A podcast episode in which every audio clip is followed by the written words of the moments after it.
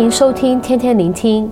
我们今天要分享的经文是《列王纪上》十一章一到十三节，题目是“所罗门的心偏离”。在《列王纪上》，我们读到神如何大大的赐福给所罗门王。他不但蒙神拣选，能够继承大卫的王位，他也经历过神亲自两次的向他显现。他也蒙神应允他的祷告，赐给他胜过世人的智慧。神也大大的赐福给他，让他有许多的财宝。在列王纪上十章二十三节记载，所罗门王的财宝与智慧胜过天下的列王。从而看见神给所罗门王的祝福真的是非常的大。另外，所罗门王也得着从神而来的启示，被圣灵使用，写出圣经里面的箴言、传道书，还有雅歌书。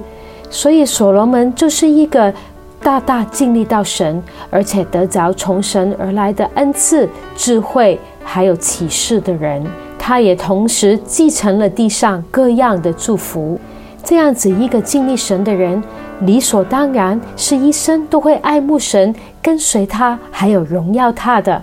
但是在我们今天所读到的经文里面，我们看到所罗门王竟然在他晚年的时候离开神，并且敬拜偶像，甚至为这些的偶像去建造秋坛。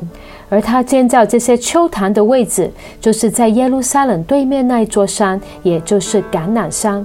所以，当百姓在耶和华的圣殿里面敬拜的时候，他们看过对面，就可以看见其他偶像的秋坛，人们也在那里去烧香献祭给那些的偶像。而经文甚至提到，所罗门其中一个敬拜的神，就是可憎的神米勒公，又称为摩洛。为什么摩洛是神特别憎恶的呢？因为在立位记十八跟二十章都有记载，当人要敬拜摩洛的时候，他们需要使儿女经火，意思就是要把自己的儿女献上当做燔祭，让他们活活的被火烧死。为什么一个经历过神亲自向他显现，得着那么多启示、明白真理的人，会在他晚年的时候沦落到如此的地步呢？从今天所读到的经文里面，我们看到他是一步一步的向罪妥协，以至于他的心一步一步的偏离神，结果走上了灭亡的道路。所罗门并没有从一开始就跑去拜偶像。建立秋坛，但是他从一开始就向情欲的罪妥协，他容许自己的情欲来操控自己，甚至碾慕了许多的女子，也包括神说明不能够娶为妻的外邦女子。结果他不但娶了一两个外邦女子作为他的妻子，圣经记载他一共娶了一千个外邦女子，成为他的妃嫔。今天的经文记载，因为他恋慕这些的女子，所以在他晚年的时候，他们就诱惑他去随从别神。所罗门除了被情欲的罪捆绑，他也同时被权力欲捆绑着他的生命。